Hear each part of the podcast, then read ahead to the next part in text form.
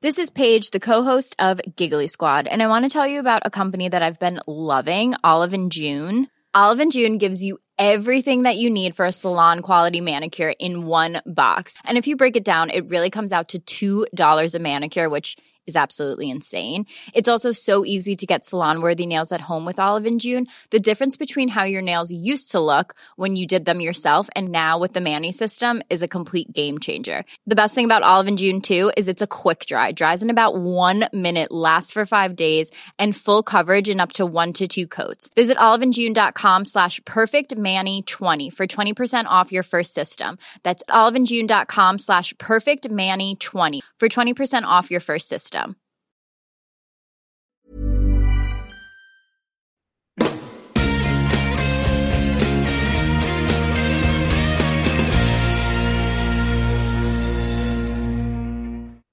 Muy bien, gracias por seguir acompañándonos y vamos a hablar ahora de este artículo que ha dado bastante que hablar en medios de comunicación que se titula Una teoría poscuántica de gravedad clásica, eh, de Jonathan Oppenheim, que según me dicen aquí eh, mis contertulios, eh, pues es un autor que lleva tiempo con esta idea de que quizás estamos demasiado obsesionados con cuantizar la gravedad y a lo mejor la gravedad no hay que cuantizarla.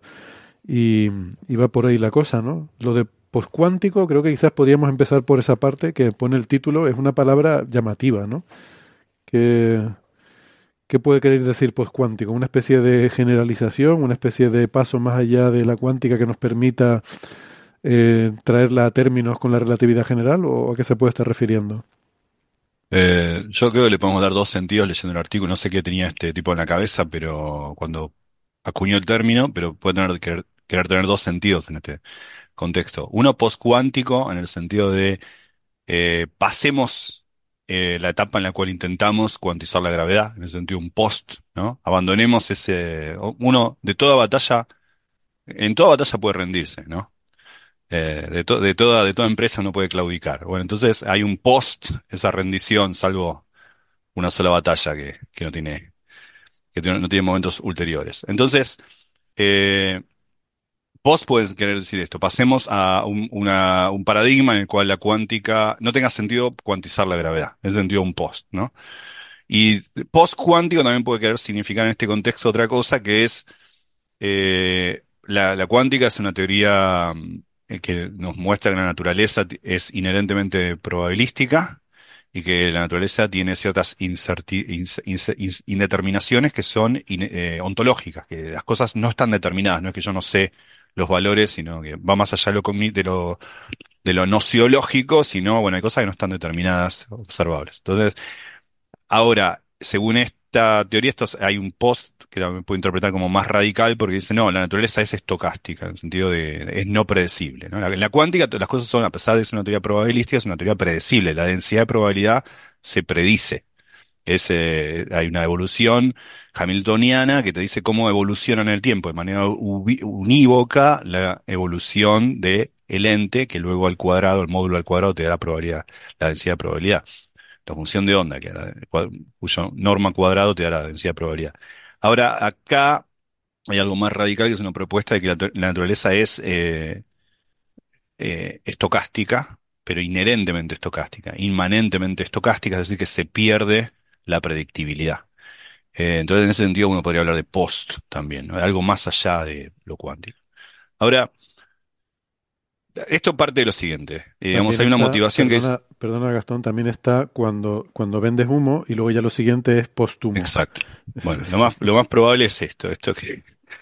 A ver, esto es una claudicación teórica a una empresa que ha resultado difícil durante mucho tiempo, digamos 100 años, por decir, por poner una fecha a esto, que es la, idea de que la fuerza gravitacional, eh, como las otras fuerzas de la naturaleza, las otras fuerzas fundamentales de la naturaleza, tienen eh, un origen cuántico, son teorías cuánticas que en un límite dan las fuerzas eh, clásicas que uno describe. Por ejemplo, la electrodinámica clásica la electrodinámica cuántica es la teoría que describe la teoría cuántica de la interacción electromagnética, que en el límite clásico es la electrodinámica clásica que uno lee en el libro de Jackson, las ecuaciones de Maxwell. Ese es el límite clásico de una teoría cuántica.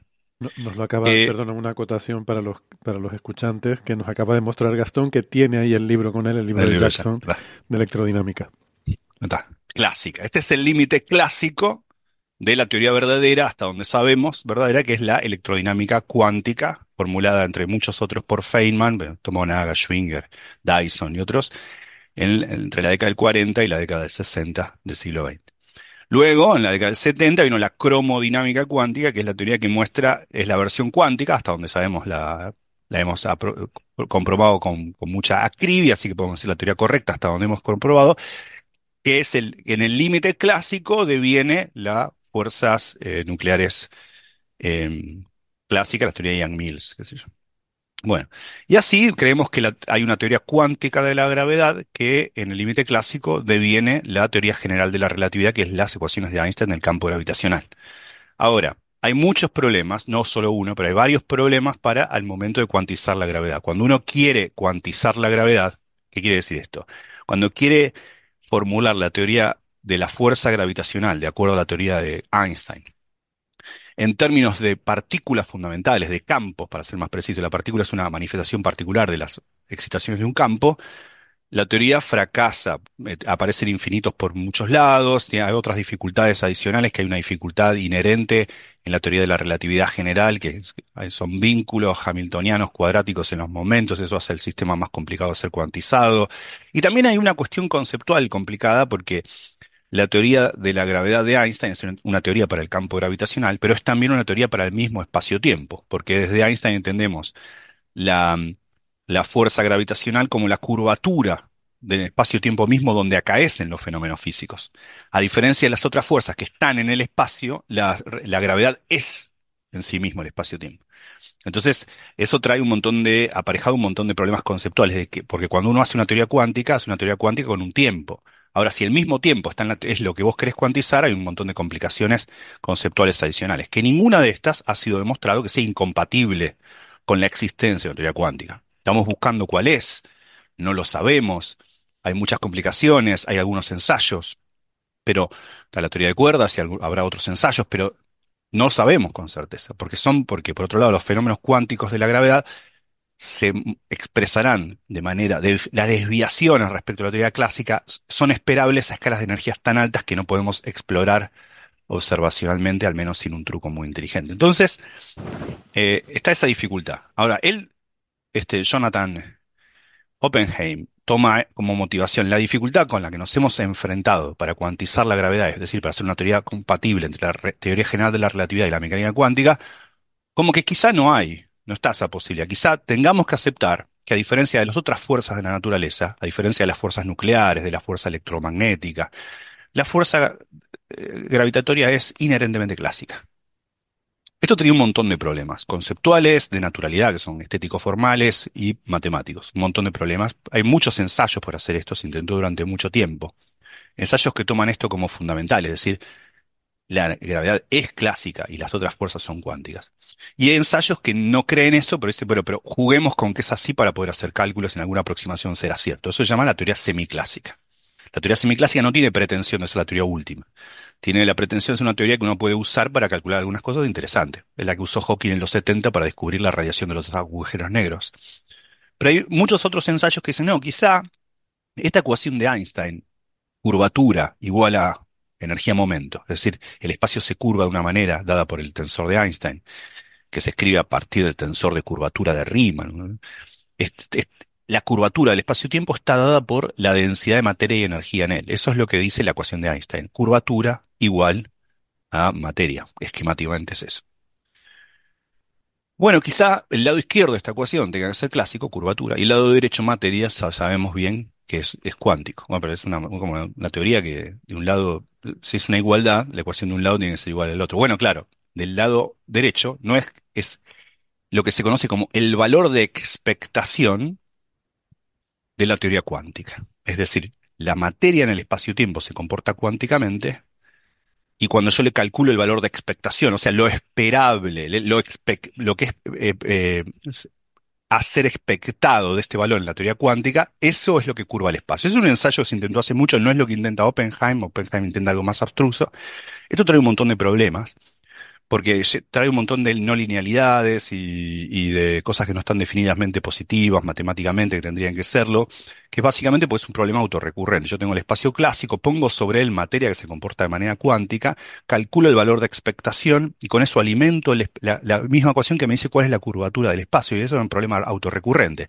La materia dice al espacio cómo curvarse, el espacio se curva, y luego la materia se mueve en esta curvatura y le dice al espacio cómo curvarse, y así sucesivamente. Si uno de estos lados de la ecuación contiene la, constante de Planck y el otro no, aparecen no linealidades complejas eh, y esto hace que esta teoría no sea muy, muy, aparte de ser desagradable, eh, fea. ¿Por qué todas las fuerzas van a ser cuánticas y una no? Que no me gusta esa asimetría en el universo, pero eso es un gusto personal.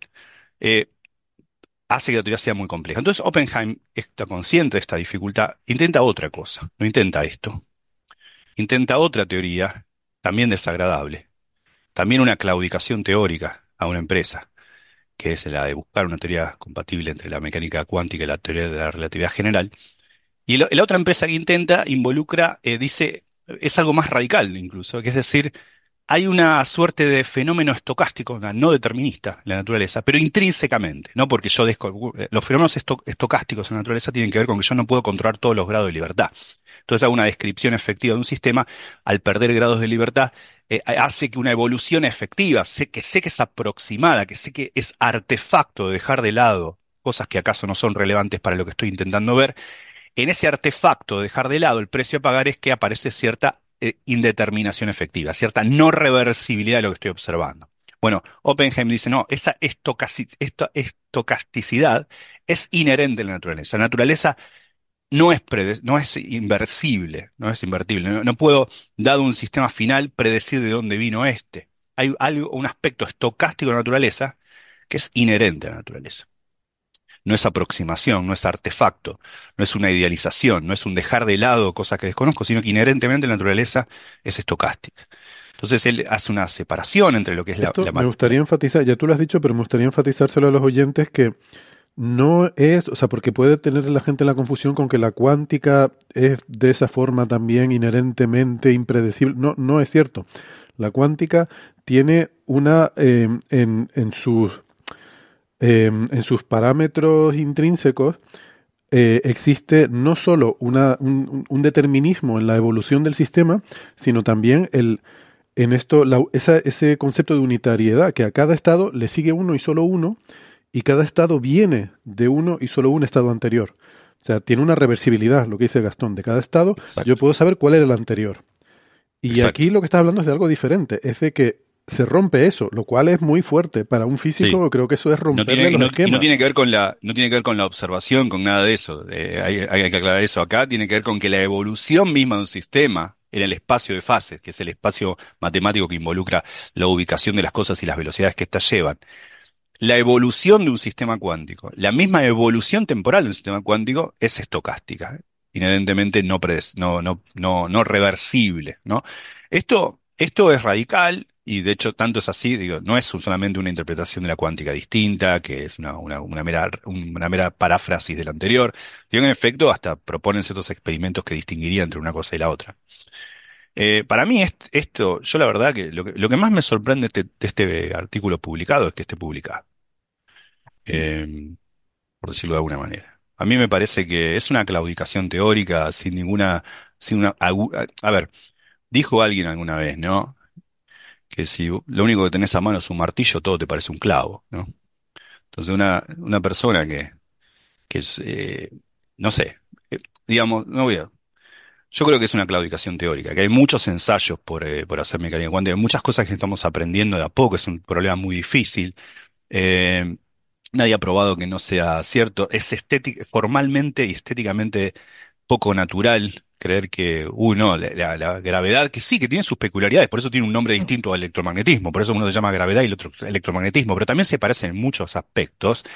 Justo no, sabes que hay una fuerza que es totalmente independiente de las demás, es clásica, las demás son cuánticas, las vueltas que uno tiene que dar para hacer eso terminan modificando la mecánica cuántica, la teoría que mejor hemos probado en la naturaleza, eh, y, y, claro, ahí, y, ahí sí, ahí eh, se pierde la predictibilidad en la naturaleza, eh, bueno, qué sé yo, es un, es un cambio tan radical de las leyes básicas de la física, de las leyes fundamentales de la física, básica en el sentido de fundamental, que por otro lado eh, hemos probado muy bien experimentalmente. O sea, a mí me parece que mencionamos este trabajo solamente porque levantó mucho polvo y está bueno ayudar a que, que se aquiete, ¿no? A que se, pero me, me, me, me parece que no es sino una claudicación teórica, no es que él ha probado que es incompatible más que lo que hemos sabido que hemos encontrado una dificultad. Y quiero decir con esto una cosa que es, esto es una tendencia epistemológica bastante contemporánea, que es yo me enfrento a un problema teórico muy grande,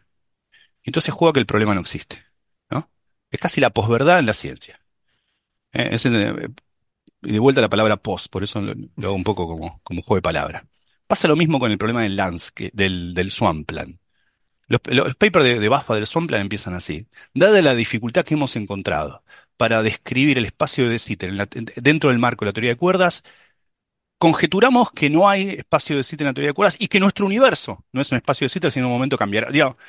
es como una claudicación teórica. A mí me dan ganas de decirle, como decía Papo, un músico argentino, búscate un empleo honesto. Eh, me, me, gusta decir, ponete, ponete a calcular hace una teoría en lugar de conjeturar que esta no existe. que estamos todos trabajando seriamente, nos estamos deslomando para hacer esto. A mí me parece que este trabajo no tiene, no tiene ninguna motivación. Eh, no es que hay algún fenómeno físico que con esta teoría se explica mejor. No hay ningún experimento que de esta manera eh, se explique mejor. Hay sí la propuesta de algún experimento por ahí para para poder eh, distinguir si esta propuesta es cierta u, otra no, pero tampoco es muy, está muy descrito el experimento en el, artículo, así que no parece ser una, propuesta honesta para, eh, refutar su propio argumento. Eh, más parece, si uno lee el paper en Physical Review X, donde salió publicado, parece más una, una excusa, si yo tengo que terminar con la propuesta de un experimento para distinguir. O sea, estoy proponiendo algo tan radical como que la naturaleza no es determinista que tengo que al menos decir, dar la puerta abierta para que alguien venga y, lo refute, ¿no? Pero no es que uno se, pone a mirar eh, el paper y encuentra ahí los detalles experimentales para implementarlo, más que vagas eh, opiniones. No sé, a mí me pareció eso el trabajo, pero se levantó mucha polvadera y eso un poco nos obliga a meternos en el debate, digamos. Está en el debate público, diría alguien. Eh, no sé qué opina Francis. No, bueno, iba a destacar el tema que has comentado, lo del Physical Review X, ¿no? Eh, Physical Review X es una revista de la American Physical Society cuyo objetivo era ganar dinero. Es decir, eh, todo el mundo está ganando dinero, todas las editoriales están ganando dinero, pues los autores pagan por publicar, vamos a abrir una revista de pagar por publicar y sacaron esa revista, tuvo tanto éxito que ahora han sacado como 10 o 12 más. Tienen cantidad de revistas que no son las clásicas, Physical Review Letter, Physical Review A, B, C, D, F, sino que ahora hay muchísimas más que son de pago y tú pagas por publicar. Entonces, eh, tiene varios artículos. Recientemente publicó en Nature Communications, que también es una revista de pago por publicar, con varios autores, otra versión de, estas ideas. Y ahora ha publicado un artículo como único autor. Eh, el problema que tienen este tipo de, artículos, en mi opinión, es que, eh, sobre todo este artículo, si solo te lees este artículo de Physical Review X, pierdes completamente el contexto de lo que lleva trabajando OpenHeim durante los últimos años eh, y, que se ve mucho mejor en el artículo en Nature Communication. Eh, la, idea original de OpenHeim era eh, modificar la teoría de Diossi que después cogió Penrose, la famosa teoría de Diossi-Penrose. La, idea de, de Penrose era que la gravitación es responsable del colapso de la función de onda. Fijaros lo que estamos diciendo. qué afortunado, qué afortunado Dios que tiene a Penrose de coautor. No, no, Dios sí sacó la teoría primero y después Penrose la recogió y la publicó por su cuenta. Y entonces tiene el nombre de los dos porque Penrose es famoso. Eh, pero en principio debería llamarse teoría de Dios sí solamente. Eh, aunque bueno, Penrose metió bastantes pequeños detalles que no había incluido Dios La idea básica es, el colapso de la función de onda, que no existe, que es una cosa completamente ficticia y completamente lingüística, no es un proceso físico que haya que modelar, el eh, convirtámoslo en un proceso físico. Se asume que eh, pulpo es animal de compañía. ya, asumiendo este fenómeno, eh, tenemos que explicar la dinámica del colapso.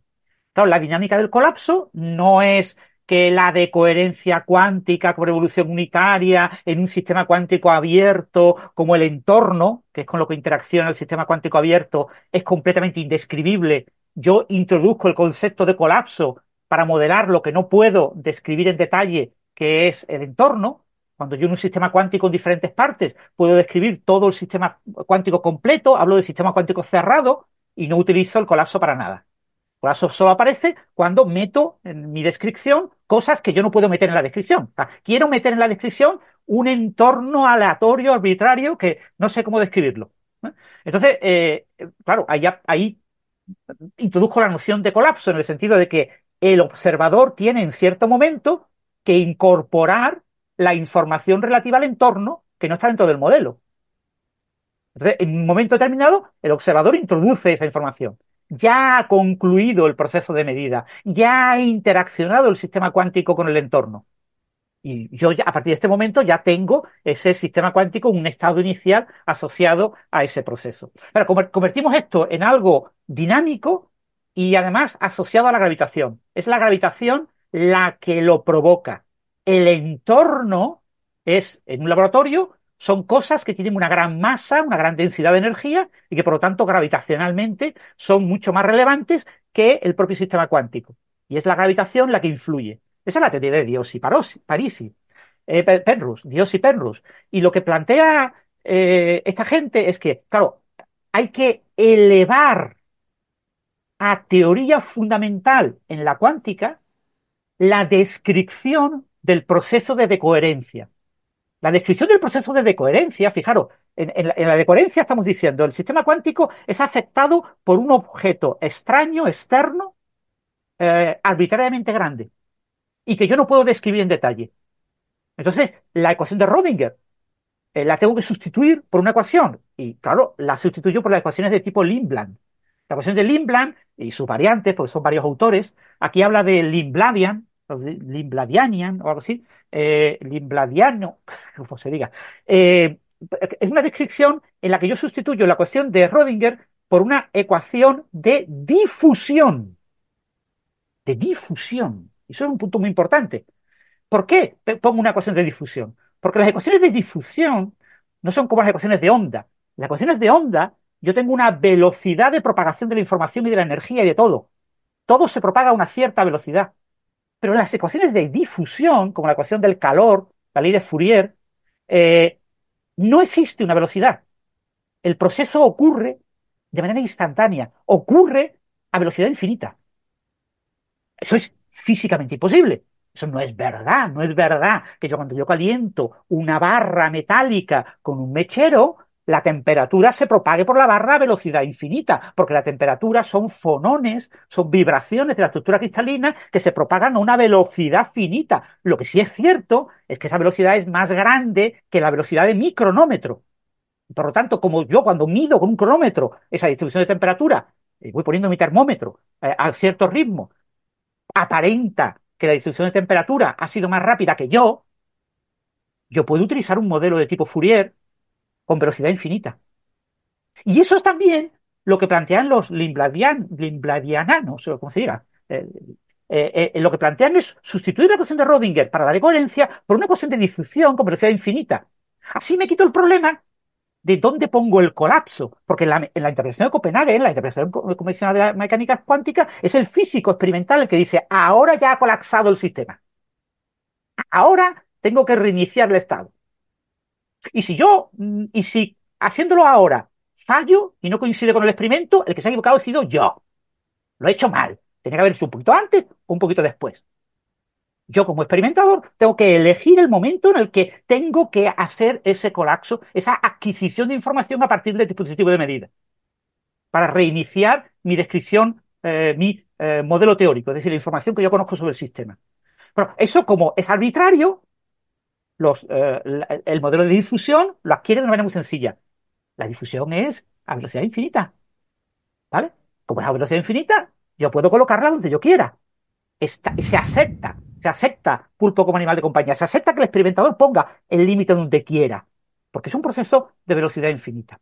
Claro, ¿eso qué problema tiene? Porque te cambia toda la mecánica cuántica en experimentos de real, reales con sistemas cerrados. En un sistema cuántico cerrado, en el que yo controlo perfectamente con la ecuación de Rodinger todo lo que pasa, yo meto esta descripción con eh, difusión y la descripción con difusión eh, no coincide con la naturaleza. Es lo que decía Feynman. Por muy guapa que sea tu teoría y por muy guapo que seas tú, si tu teoría no coincide con la naturaleza, tu teoría es basura. Claro, un, ejemplo, un ejemplo de juguete para explicar lo que, lo que a ver si, entienden lo que, lo que dice Francis es, hay una relación matemática en, apariencia, que son cosas distintas, como bien explica Francis, entre la ecuación de Schrödinger, que te dice la evolución temporal de la mecánica cuántica, y la evolución del calor de, de, Fourier.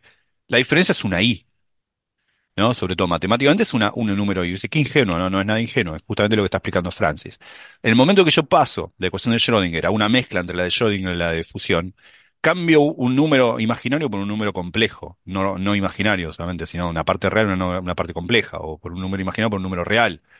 Y eso termina siendo el I que acompaña al hamiltoniano en la evolución temporal, que produce una pérdida de información. El hecho de que haya una I o no en la fase tiene que ver con que se preserva una fase. La fase de E a la I, cualquier cosa, la norma es 1 y la norma está relacionada con la probabilidad. Si yo pongo un número que no es imaginario en el exponente, eso genera un dumping off de la, de la, de la información. Es eso lo, otra forma de... Fijaros, la, ecuación de Rödinger es reversible, es decir, la evolución unitaria yo la puedo llevar hacia adelante y hacia el pasado, es una evolución que ocurre a, cambio en entropía cero, no cambia la entropía en la evolución cuántica, eso es la ventaja de los ordenadores cuánticos y todo este tipo de cosas, podríamos dedicar aquí mucho tiempo a, hablar del tema, pero la evolución unitaria es reversible, pero sin embargo esta, la ecuación de difusión es irreversible.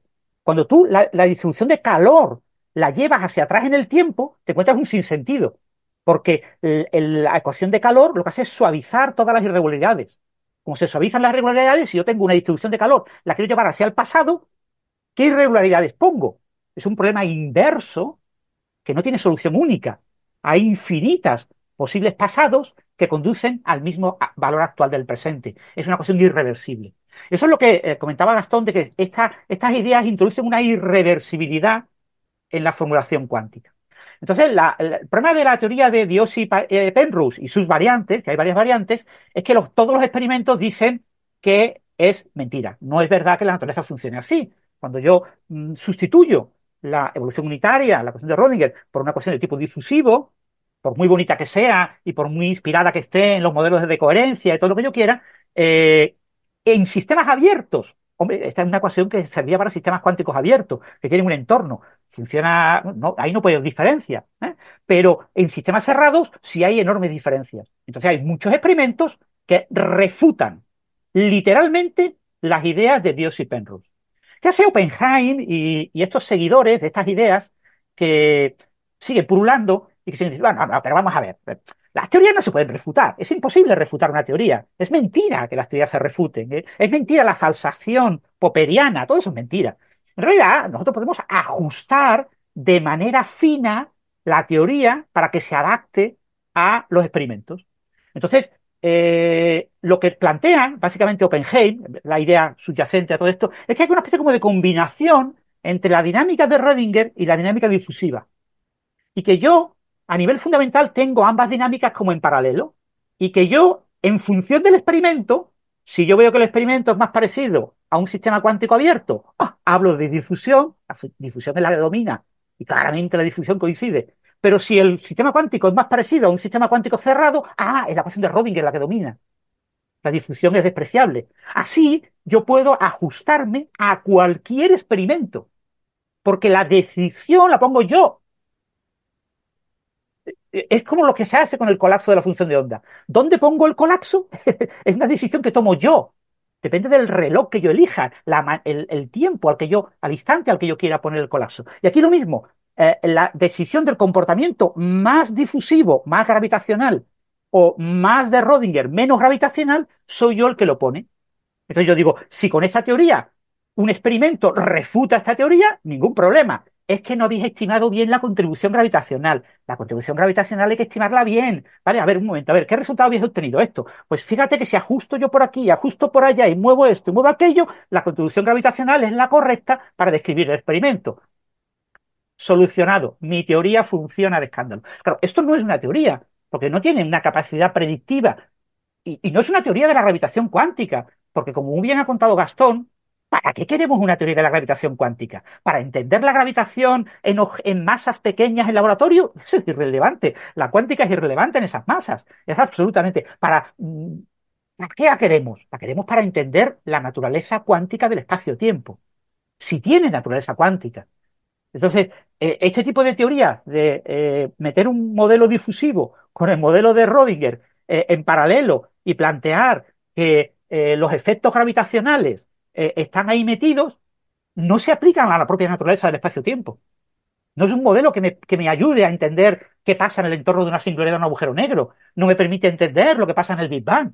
Este es un modelo completamente ficticio en el sentido de que no resuelve el problema sino que eh, lo que hace es continuar una línea argumental de ideas en la que, ya digo, el gran defensor es Penrose. Eh, Penrose lleva toda la vida diciendo que la gravitación es clásica y que gente como Hawking o, o Saskin o, toda esta gente que, se cree que la gravitación puede ser cuántica están completamente equivocados. Y, y, a pesar de que ahora se utiliza la herramienta de Twistor en su teoría, dicen, ah, pero fijaros que seguramente cualquier día vais a descubrir de tanto usar los twisters en teoría de cuerdas que en realidad la teoría de cuerdas es clásica y que todo, la cuántica no existe. Eh, realmente este tipo de ideas llama mucho la atención a mucha gente, pero si miras en detalle el artículo, cuando empiezas a leerlo, empiezas, empiezas a jugar con el clásico juego de ecuaciones. Cojo ecuaciones de aquí, cojo ecuaciones de allí y las voy combinando y la voy combinando a un cierto ritmo y después los experimentos que plantean, estos experimentos de coger masas y tratar de, por ejemplo, superponer dos masas macroscópicas. Cojo una balanza de torsión de Cavendish y la vuelvo cuántica. Y considero con, claro, como eh, en el 2011, eh, utilizando fotones, se logró, entre comillas, entrelazar dos pequeños mm, eh, cristales de diamante de miligramos, se cogieron dos cristales y se, y se lanzaron dos fotones y entonces se vio que los fotones reflejados en los cristales pues aparentaban tener un cierto entrelazamiento, entonces tenía que, entre comillas, ser debido a que estaban entrelazados los dos cristales de diamante, pues eso con dos masas de kilogramos en un experimento balanza de Cavendish me permitirá ver si hay o no hay superposición cuántica entre las dos masas. Y tú dices, pero ¿de qué me estás hablando? O sea, son cosas, son experimentos que no tienen, son experimentos muy bonitos pues, para poner en un artículo y, para hablar con los periodistas, pero no son experimentos que tengan eh, recorrido como tal. O sea, cuando un periodista habla de entrelazar dos electrones, eh, pues te está diciendo claramente que no tiene ni zorra idea de lo que está hablando. Cuando eh, ella lo extiende a entrelazar dos bacterias o, entrelazar dos masas de silicio con el número de Avogadro de, de átomos de silicio perfectamente exactamente el mismo número en ambas masas, eso no tiene sentido, ¿vale? O sea, el entrelazamiento cuántico es entre estados cuánticos, no es entre objetos. Un objeto tiene propiedades, entonces sus propiedades tienen estados. Entonces yo cojo eh, eh, estados asociados a una cierta propiedad de un objeto y los correlaciono con otros estados que no tienen por qué coincidir en la misma propiedad en el otro objeto. El otro objeto puede ser completamente distinto cojo estados en un objeto, estados en otro objeto y eh, los eh, correlaciono. no estoy correlacionando, no estoy entrelazando los objetos como tales completos. Entonces, este tipo de experimentos que propone esta gente, eh, OpenGen y compañía, que básicamente es, supuestamente, tratar de demostrar que es imposible entrelazar objetos macroscópicos, cuando se intente entrelazar objetos macroscópicos se descubrirá que es imposible. Yo tenía la razón, la gravedad es clásica. Es, absolutamente irrisorio, es decir, no apoya, no aporta nada. Es obvio que no vas a poder entrelazar objetos macroscópicos, porque solo vas a poder entrelazar ciertos estados asociados a, yo sé, vibraciones, dos lengüetas que vibren, sus vibraciones vas a poder tratar de entrelazar ciertos estados vibratorios de esas lengüetas, pero no, eso no significa que hayas entrelazado eh, las lengüetas y que por lo tanto la masa de las lengüetas sea relevante en esas vibraciones puede que las vibraciones dependan de la masa, la frecuencia de vibración, pero eso no significa que haya efectos gravitacionales eh, y que tú estés explorando eh, entrelazamiento o no entrelazamiento eh, a nivel gravitacional. Entonces son artículos que llaman la atención porque son llamativos, son curiosos y los periodistas le sacan muchísima labia a, este autor, porque Oppenheim es un autor que ha salido un vídeo de YouTube en todos los canales de YouTube de divulgación científica en inglés, ha salido en todos los medios, eh, le encanta eh, ponerse como, como un pavo real hablando de sus ideas como si fueran ideas bien sustanciadas y que tuvieran sentido, pero cuando te lo lees dices, esto se me cae, se, te deshace no sé si Gastón me enrolla mucho y opinas algo parecido, ¿no? No sé. No, sí, yo no, no nunca miré una, una, una entrevista a él. Eh, no, no sé, yo, leí el paper y leí el paper anterior. Hay, un paper que tiene que es medio, que es uno de los últimos en Archives. De hecho, antes está después que este salió, o sea, antes en la lista, digamos. Después en el, en el tiempo. Que lo vi hace poco, no sé si lo leí hace un par de días, que es una discusión un poco más eh, heurística menos eh, en este paper de Física Review X está toda esta ecuación para las dos densidades que también llama Rho y Rho sub algo, no me acuerdo, que es la parte difusiva y la parte de la densidad clásica. Tiene, tiene como la, matriz de densidad y después una, una, una, una densidad en espacio de fases que evoluciona, como explicabas bien vos, de manera, eh, de manera eh, estocástica. Eh, en este otro artículo reciente de él eh, es un poco más heurístico y, discute diferentes, eh, diferentes cosas sobre diferentes intentos por cuantizar la gravedad. Dice cosas sobre ADS-CFT que no están del todo bien, porque menciona varias, varias teorías, entonces en particular dice cosas que, o, mejor dicho, omite cosas. Después leí en American Physical Society, está el comentario sobre el paper de Oppenheim, de un tal Thomas Galli, que está en el en el Centro de Información Cuántica en Viena, grupo célebre sobre información de teoría cuántica en general. Eh, pero no, nunca vi una entrevista a él. Lo que sí a mí me parece que estos papers son un poco, para mí no tiene sentido todo esto. Yo no sé cuán grandilocuente es una entrevista, para mí no tiene mucho sentido. Yo, de vuelta, eh, parafraseando a Papo, diría, sentémonos eh, con un trabajo en esto, vamos a trabajar, a cuantizar la gravedad si queremos trabajar en eso o en otra cosa, pero no me parece que sea superador, eso es solamente donde dice, bueno, quizás eh, este problema no tiene mucho sentido. Me hace acordar a muchos filósofos. Los filósofos a veces dicen resolver problemas eh, cuando en realidad demuestran la irrelevancia de un problema. ¿no? Por ejemplo, me acuerdo cuando Henry Bergson decía haber resuelto el problema fundamental ontológico de, Leibniz, ¿no? Leibniz hacía la pregunta de por qué hay esto y no la nada. Entonces Henry Bergson dice, voy a, voy a resolver ese problema. Y muestra que es una falsa dicotomía porque la no nada implica primero la, no, eh, digamos, no, son, no están simétricas las dos porque primero para no ser hay que haber sido y luego negar y entonces ya está, es un mal problema, lo resolví. No, no, resolviste una mierda, Bergson. Eh, acá pasa un poco lo mismo, esto no, esto post nada, digamos.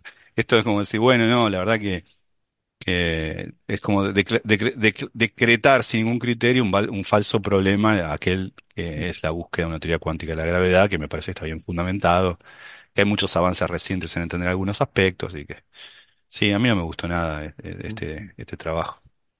Sí, yo creo que se olvidará, ¿eh? dentro de pocos años todo el mundo se olvidará de esto, pero ahora está en, está sacando seis o siete artículos anuales pero eh, me, alegro por él y que tenga muchas mujeres o hombres o lo que le guste y vino y sea famoso. Ahora, yo voy a hablar del paper, me parece una porquería. Ahora, después que sea famoso y que tenga éxito en su vida, muchacho. Digo que son, temas que, que, son muy atractivos, ¿no? Y, generan, eh, o sea, el, este tipo. Yo me acuerdo cuando Berlín estaba muy de moda, ¿no? Y su gravedad entrópica y era. También Mm, yo no he leído el paper este de, de Oppenheim, que por cierto, eh, estoy muy orgulloso, hemos conseguido evitar el chiste de, que es como Oppenheimer pero menos. Y mm, que... Mm, estuviste cosiendo la boca durante... aguantando ahí. Lo, hemos conseguido, hemos conseguido casi terminar el tema sin entrar en eso. Pero tiene menos pelo que Oppenheimer, o sea que lo mismo la R final es el pelo que se le ha quitado. el pelo, ¿no? Pues que son eso, que son temas muy atractivos y tal. Yo me acuerdo cuando Berlín de, bueno, fue aquello era la nueva estrella del rock. Eh, por eh, y yo no he leído el artículo este, ¿no? Entonces no, no puedo opinar y aunque lo hubiera leído seguramente tampoco. Pero no, no me parece mal. Eh, Gastón empezaba diciendo que le extrañaba que se hubiera publicado, yo sin haberlo leído, evidentemente, no sé si es una tontería, pero si no es una tontería, eh, lo que les he oído a ustedes comentar tampoco me parece algo que tenga que negar que se publique este mm. trabajo. Otra cosa es que le tengamos que hacer más o menos caso, ¿no? Eh, pero no, no veo mal que se publiquen este tipo de cosas y, y si efectivamente pues plantea que es distinguible de las teorías existentes, que puede haber experimentos que lo que lo que la puedan poner a prueba. Bueno, mm, no veo mal, o sea, en algún momento alguien tendrá que dar con alguna clave de cómo podemos avanzar en esta especie de situación de rey ahogado que tenemos con la, la, la gravedad y la cuántica, ¿no? Y no sabemos por dónde puede venir esa pista. Entonces no me, no me, parece mal que se publiquen todo tipo de ideas siempre que no sea un disparate. Yo ahí no, no puedo opinar, pero... No, sí, estoy de acuerdo. Yo lo dije un poco de provocador, en realidad teniendo no, no, este paper en la cabeza, sino el otro, que los que son estos últimos, más heurísticos, que no dicen nada y que son bla, bla. Sí. Este último sí, de hecho tiene sus ecuaciones y, y discute, no nos queremos volver muy técnicos, pero discute también sobre que estas densidades que define están definidas positivas, que le da ciertas propiedades matemáticas a esta eh, sí, sí. Hay, hay, varios teoremas ¿no? clásicos, como los resultados de Sidney Coleman, que, que eh, apuntan a que este tipo de aproximación de una gravitación completamente clásica en paralelo a una teoría cuántica de campos eh, cuántica, el, el, confrontar ambas eh, conlleva pues ciertas violaciones de la neutralidad, que ciertas probabilidades eh, en las interacciones entre ambas, ¿no? entre una teoría clásica eh, de gravitación y una teoría de un campo cuántico completamente cuántica. Y entonces él, trata de esquivar esos resultados y afirma que lo ha logrado. Yo no lo tengo del todo claro, yo no lo tengo del todo claro, pero bueno, mmm, habrá que esperar a, a, a gente que específicamente vaya a esos puntos, ¿no? Pero en cualquier caso a mí es que me parece irrelevante. Con perdón, ¿vale? O sea, no, no, digo que el artículo y todo este trabajo sea completamente irrelevante, pues eh, muy interesante el, el, el, replantearse ideas fundamentales y el reentender muchas de las ecuaciones clásicas, pero mmm, en mi opinión es un artículo que no mmm, que, que sí, vende que te, te haber logrado que... algo que en realidad no ha logrado. Exacto, que debería haberse publicado y dormir el sueño de los justos, ¿no? Eh, sí, entiendo que lo quieres decir, ¿no? Sí. Claro, estoy, estoy, de acuerdo. Bueno, vamos a pasar. Ah, por cierto, Gastón, me gustó mucho la, la, la referencia. Era Leibniz entonces, el de por qué hay algo en lugar de nada, el que planteaba esa. Sí, esa sí, Leibniz, Leibniz es el que hizo las dos preguntas, porque hay algo y no la nada, y esa es la más famosa, pero en el mismo libro después es, hizo la pregunta de por qué hay, por qué hay algo, por qué hay esto y no otra cosa, ¿no? Esa, vale, vale. Es que después siempre... esa pregunta la retoma antes y después de él la retomaron otros filósofos, ¿no? De, hay una, hay una versión existencialista de esta que la de Heidegger, ¿no? ¿Por qué hay el ser y no más bien la nada? Pero bueno, el, el, el, en la tradición desde la filosofía moderna en adelante fue Leibniz en el siglo XVII. Vale, vale, porque yo he oído también esa pregunta muchas veces, ¿no? Hablando con amigos interesados en la filosofía y no, no entiendo, también lo veo como una falsa dicotomía, o sea, me parece perfectamente válida esa resolución porque eh, yo, yo, lo interpreto más que algo en lugar de nada, decir, porque hay uno en lugar de cero, o dos, o tres, o cuatro, quiero decir que el cero debería estar en igualdad de posición, no con algo, sino con uno, dos, tres, cuatro, cinco, y así todos los números, ¿no? O sea, por... No, sí, parece, parece ese tipo de preguntas que uno descree que pueda la ciencia responder alguna vez. Y quizás sí. Pero hay preguntas, hay que entender que, hay, hay, una, hay una cuestión de... A veces hay preguntas que la ciencia no va a responder y sabe uno ya como científico que la ciencia no va a responder, pero que aún así son importantes para que la ciencia funcione. ¿No? Es como, es como, como dice Zizek sobre las, estructuras, hay ciertas estructuras, hay, por ejemplo, hay, hay creencias que funcionan a pesar de que nadie cree en ellas funciona Navidad, un sistema de creencias a pesar de que nadie cree en ella. Bueno, lo mismo pasa con algunas preguntas en la ciencia, creo yo. Por ejemplo, ¿por qué ocurre tal cosa? La ciencia nunca va a contestar por qué es. Pero la pregunta del por qué es necesario para que la ciencia funcione. ¿No?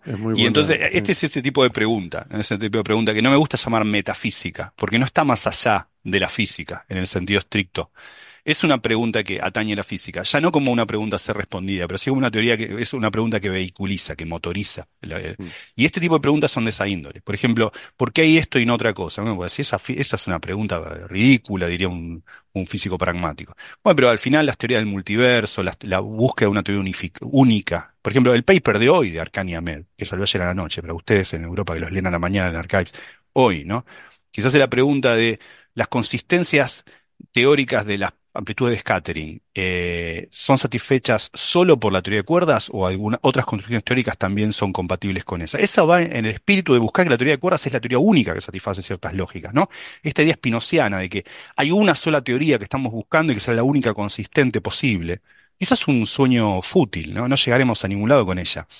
Pero pero está la idea de que quizás haya una sola explicación, una sola ciencia de la naturaleza y, una ley de la naturaleza, la estamos buscando, ¿no? Aunque, aunque no lleguemos nunca. Misma, esa pregunta del multiverso, del principio antrópico, de por qué está esta solución del vacío de la teoría de cuerdas y no otro. Alguien cínico puede decir, bueno, qué sé yo, naciste acá en este universo. Bueno, pero hay otros que te podrán decir, bueno, pero hay que explicar por qué de tantas, de 10 a las 500 soluciones nosotros estamos en esta y no en otra. Eso no es más que la forma científica actual de formular la misma pregunta que hizo Leibniz en el siglo XVII. ¿Por qué hay esto y no otra cosa? Sí, ¿Por qué vivimos esa- en un universo que, que- comenzó? Claro, eso me parece que tiene más sentido que la de por qué hay algo en lugar de Bueno, nada. Porque ahora vamos a esta. Vamos, eh, está- estoy de acuerdo. No están en la misma categoría. Esa es más sensata. Vamos a la de por qué hay esto y no, y no la nada. Nosotros sabemos que vivimos en un universo que comenzó hace 14 mil millones de años. No sabemos qué pasó en ese primer instante. Pero quizá empezó ahí, como decía Hawking y Hartle. Quizá no, quizá hay una etapa previa, quizá eh, tengamos que entender la mecánica cuántica para entenderlo. Pero una posibilidad, al menos que hayamos vislumbrado, es que comenzó ahí, comenzó la nada. Un instante sin un antes. Un punto sin espacio, sin volumen. Ahí empezó el universo. Entonces, si aceptamos eso como posibilidad, el universo pudo haber sido nada. Así que hay una transferencia natural entre la pregunta de por qué hay esto y no otra cosa, porque entre esas otras cosas pudo haber sido no haber nada. Ujú.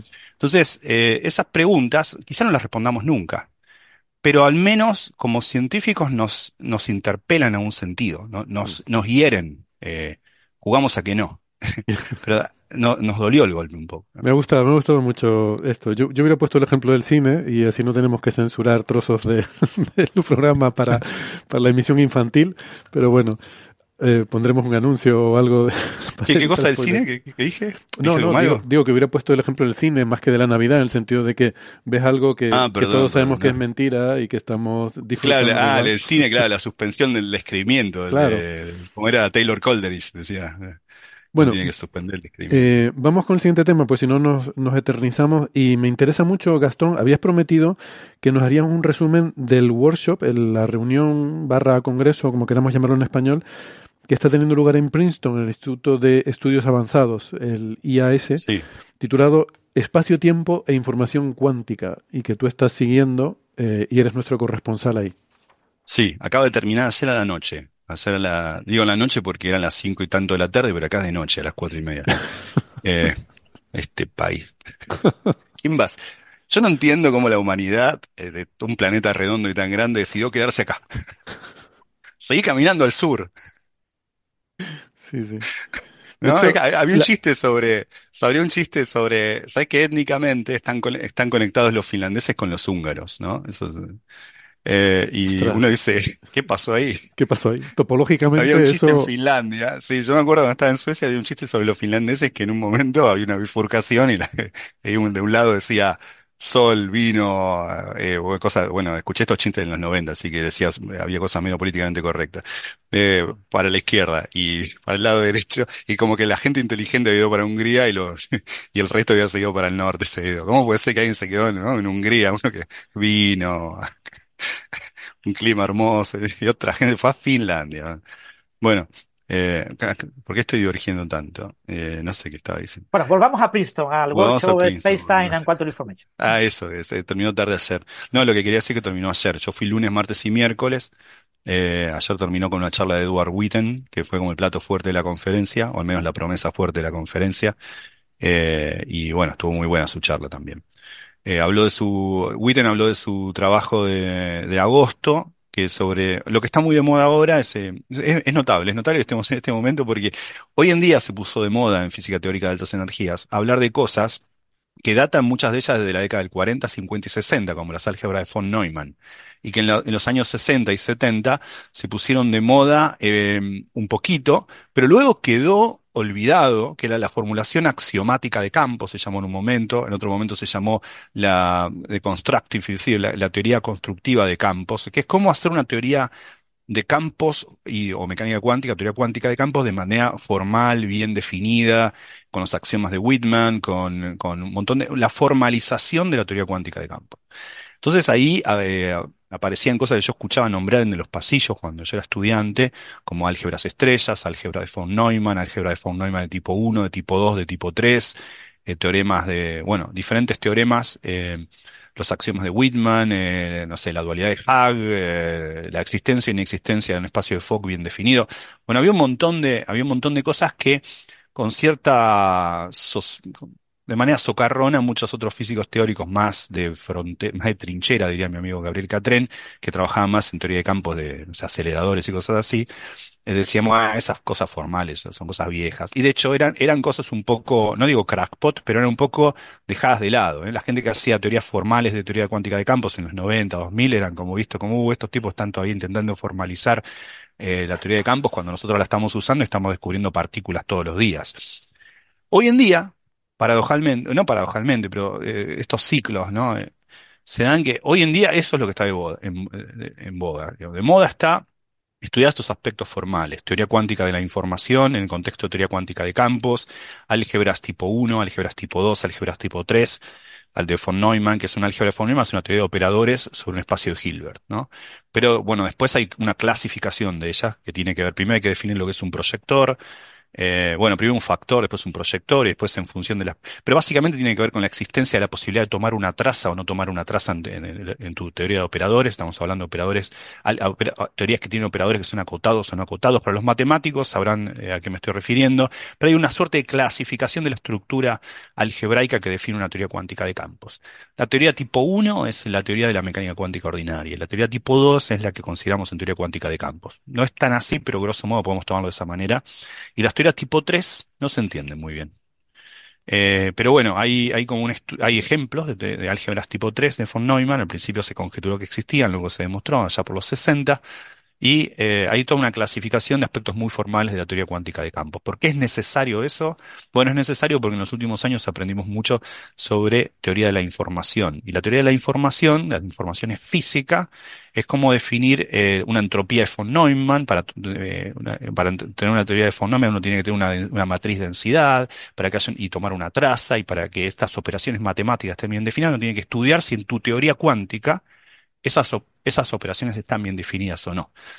Entonces, eso nos llevó a rever aspectos formales muy basales que pensábamos que eran sutilezas matemáticas, cosas para puristas de la, formulación axiomática, empezaron a, a, ser necesarias en los últimos años para entender bien.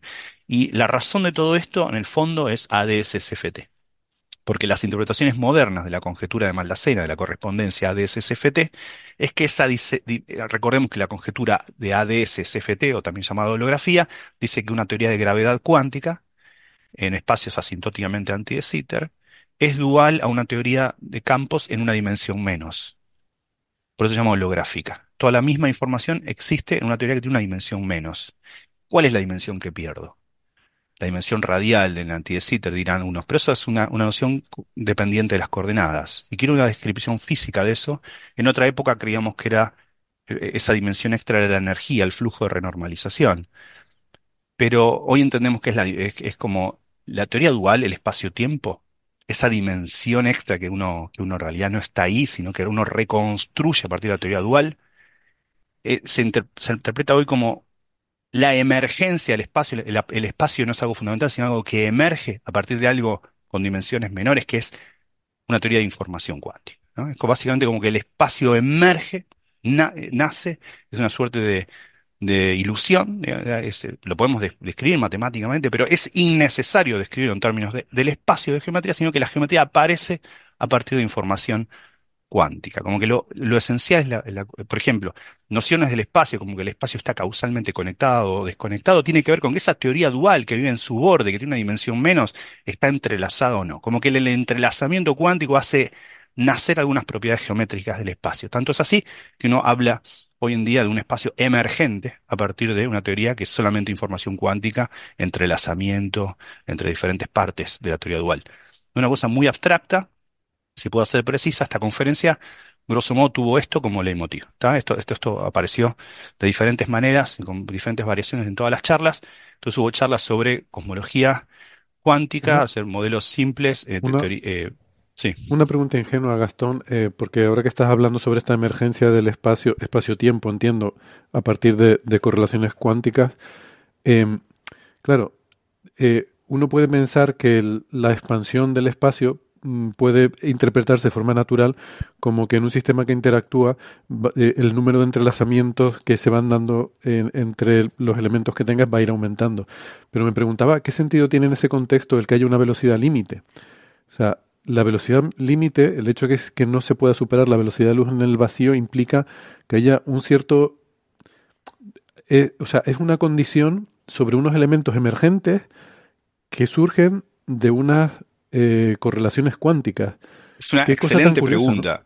Es una excelente pregunta y es una pregunta que está, eh, ha sido atacada mucho. eh, eh, en otros términos, porque que- recordemos que algo no, no puede moverse más rápido que la luz cuando uno hace un diagrama del espacio y el tiempo, y tiene, tiene que ver con que uno recorta el espacio y el, mejor dicho, el espacio-tiempo como regiones de influencia, el cual es mi cono del futuro, que es todos los puntos del espacio en el tiempo que yo podría, podré influir eh, causalmente, dado que nada puedo emitir yo más rápido que la luz, solamente hay una región limitada del espacio-tiempo que yo puedo influir y viceversa, no, no me puede ser, no puedo ser influenciado yo de cualquier región pasada del espacio-tiempo. Por ejemplo, algo que ocurre insta- instantáneamente ahora en Singapur no puede influenciarme a mí porque necesita tiempo de llegar a mí. Entonces, puede influenciar recién a mí yo en el futuro. Entonces, uno recorta diagramas que parecen como, eh, como diamantes. En, los diagramas de espacio-temporales. Entonces, después, cuando uno quiere hacer una descripción de esos diagramas, esos fragmentos del espacio, esas subregiones del espacio-tiempo que están causalmente conectadas con un punto, tiene que explicar cómo se traduce esa limitación a lo que le pasa a los operadores de la teoría dual. Y eso está muy de moda, por eso es una muy buena pregunta, porque en los últimos años se estudió mucho. Eh, cómo conmutan los operadores de la teoría cuántica, da- dado que le corresponden una dada región eh, y- eh, causalmente conectada a espacio-tiempo. Por eso es muy común encontrar en estas charlas fragmentos como el, dia- el diamante causal, eh, operadores que están conectados, justamente por la pregunta que acabas de hacer vos. ¿Cómo traduzco las limitaciones que tengo yo en, el hecho de que en mi espacio-tiempo hay una, velocidad máxima de influencia o de, información, de transmisión de información? ¿Cómo se traduce eso en aspectos algebraicos de una teoría distinta, pero que es conjeturada a ser equivalente a, la, que describe el espacio-tiempo. Entonces, todas, las, todos los aspectos geométricos que uno conoce, conexión entre regiones, la existencia o in- inexistencia de un horizonte, la posibilidad de que un punto esté causalmente o eh, conectado o desconectado de otro, todo eso tiene que tener un correlato, si la teoría, si la dualidad está es equivalente, a lo que le ocurre a los operadores de una teoría que no tiene ni siquiera una noción espacio-temporal necesariamente. Es una teoría algebraica, o si la tienes en un espacio distinto. Entonces, eh, si podemos, querer agrupar estas conferencias, el tema de estas conferencias en un tema común es esto, es esta relación entre espacio-tiempo e información. No en vano, el título de la conferencia fue esa, es, eh, Workshop, o sea, taller sobre space-time, espacio-tiempo, and quantum information, y información cuántica.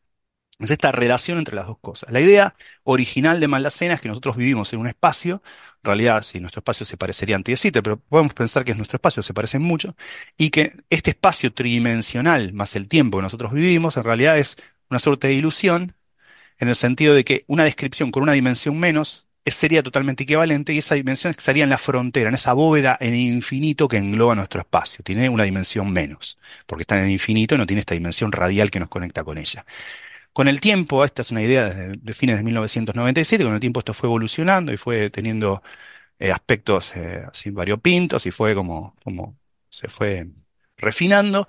Y hoy en día se entiende que eh, en realidad para describir todo el espacio-tiempo sería suficiente.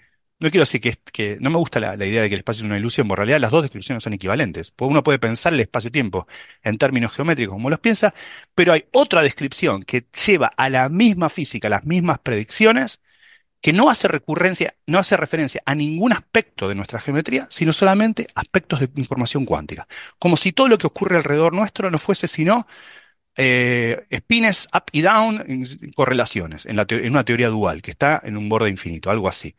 Entonces, esta idea es, es, es, es interesantísima, es una, una, una realización concreta de cosas que se han usado mucho, que es que nosotros somos una gran simulación, ¿no? Pero en un sentido, si se quiere, en una- un sentido eh, científico y no tanta paparruchada que hay por ahí sobre esto. Eh, que quizá nuestro espacio-tiempo no sea más que, eh, o sea, mejor dicho, la, la forma Creo precisa de que, decir, perdona, creo que la, diferencia, equivalente a. la diferencia fundamental entre la, la holografía física y, y el universo como simulación es la idea de que el universo como simulación implica una voluntariedad, un propósito, un agente que crea la simulación. Es una, es, es una forma diferente de ver una... A ver, estamos tardando mucho en actualizar la religión, quiero decir, y, y esto yo Sí, creo que sí. es un... es una, o sea, en, eh, hace dos mil años la gente eh, pensaba en, en, creadores en los términos que eran cotidianos en aquel momento. Pues señores con una barba blanca y una túnica, muy sabios, y, y, hoy en día, pues yo creo que el concepto, eh, en fin, por las cosas que vemos a nuestro alrededor, en nuestra sociedad, pues podemos pensar en un creador que en un ordenador nos ha puesto ahí como, como una simulación y tal. Pero la holografía física, la holografía física no es eso eh, en el sentido de que no invoca el que tenga que existir una, un propósito en, en esta simulación, pero sí que tiene algunas analogías que permiten ayudar a entenderlo. Y a veces esto en divulgación yo creo que hace que se mezclen las dos cosas, ¿no? Sí, sí, me gusta mucho la analogía cuando sí, pero ¿cómo va a ser equivalente a algo tridimensional, algo bidimensional? Y hay, una, hay, una, hay una analogía que me gusta mucho de Maldacena. Maldacena es mejor divulgador que lo que él cree y lo que la gente cree. Eh, eh, tiene una, tiene una, tiene, porque tiene, tiene una, una analogía que me parece muy buena, que es una relación entre la semántica y la espacialidad. ¿no? Él eh, hace un ejemplo siempre de una frase. Eh, claro, cuando uno, si uno mira una frase en nuestro idioma, en inglés, en castellano, en, eh, nuestra lengua, no, dije lenguaje para que María no se enoje. En nuestra lengua, uno, uno, ve cuán rebuscado es y cuán no local es la información en apariencia local. ¿no? Por ejemplo, el, tractorcito rojo que silbó y bufó, digamos, ¿no? Bueno, el bufó estuvo al final, o sea, es como que la relación sujeto-predicado, objeto directo, eh, es, bien compleja. ¿Qué hace uno cuando en el, colegio primario, no sé si, si, uno sigue haciendo eso, pero empieza a analizar sujeto y predicado, qué, qué objeto es directo, cuál es indirecto, cuál es... Empieza a hacer, extiende la, se va como si fuese casi un caligrama, toma la, toma la frase y va haciendo conexiones entre, entre la primera palabra y la última de la oración, la del medio está conectada con la del que está al lado, pero la última está conectada con una de las primeras. Uno hace ese análisis semántico, morfológico y sintáctico de la oración y recurre a dibujos que se extienden desde una palabra hasta otra. Bueno, esos dibujos que se extienden, según Maldacena, uno puede pensar que esos se extienden en nuestro espacio-tiempo. Que nuestro espacio-tiempo, ese, ese, ese, esa línea que uno dibuja, escribe cuando hace un análisis de una oración, hay que pensarlo como que esa línea es nuestro espacio-tiempo, que, en el que uno está incursionando, está inventando, pero en el fondo lo que está atrás de toda esa espacialidad que emerge es la correlación entre la última palabra de la oración y la primera, entre la segunda y la que está al lado. Esa, esa, la correlación termina formando una espacialidad. Eh, esa idea me gusta, es una idea de Maldacena, quizá la, la, expresa de una manera menos verbosa, pero me parece una idea genial de él para explicar eh, cómo una suerte de espacialidad emerge a partir de lo que al fin y al cabo no es más que eh, correlaciones en una teoría que solo tiene una línea, que es la oración. Sí, sí, es, muy buena. Esa es más abstracta. Yo estaba pensando en una que hemos eh, invocado aquí alguna vez, que creo que es muy útil eh, para los oyentes, que es imaginarte un juego de ordenador. Lo que pasa es que, claro, e, esta involucra lo, de la, lo del el, el ordenador y la simulación, y por eso digo que se mezclan un poco a veces y se confunden los dos, porque el juego de ordenador sí que tiene un creador y tiene una, un propósito. Pero bueno, salvando eso, como simplemente como analogía de, de, una relación dual entre espacios de diferente dimensión. Tú te puedes pensar estos juegos de, de, primera persona tridimensionales, en nuestra época pues el Doom, el Quake, todos estos juegos así tridimensionales Quake, que eran muy llamativos.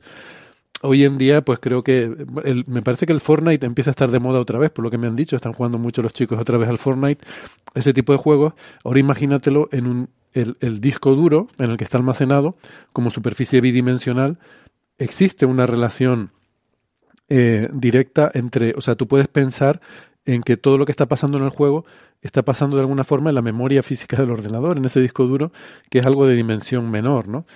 Eh, entonces, así puedes entender cómo un espacio de dimensión mayor y otra dimensión menor pueden estar conectados y que eh, lo que se percibe como espacio en un eh, en, en, en, uno de esos, eh, en, en, bueno, en uno de esos espacios tiene un, una traducción al espacio dual que son eh, relaciones de información, que, que, ni siquiera, no es que sea una proyección de, geométrica de ese dibujo, sino que la relación de información, el procesamiento de información en esa memoria, en ese disco duro, resulta en, en cosas que ocurren en el mundo tridimensional del juego, ¿no?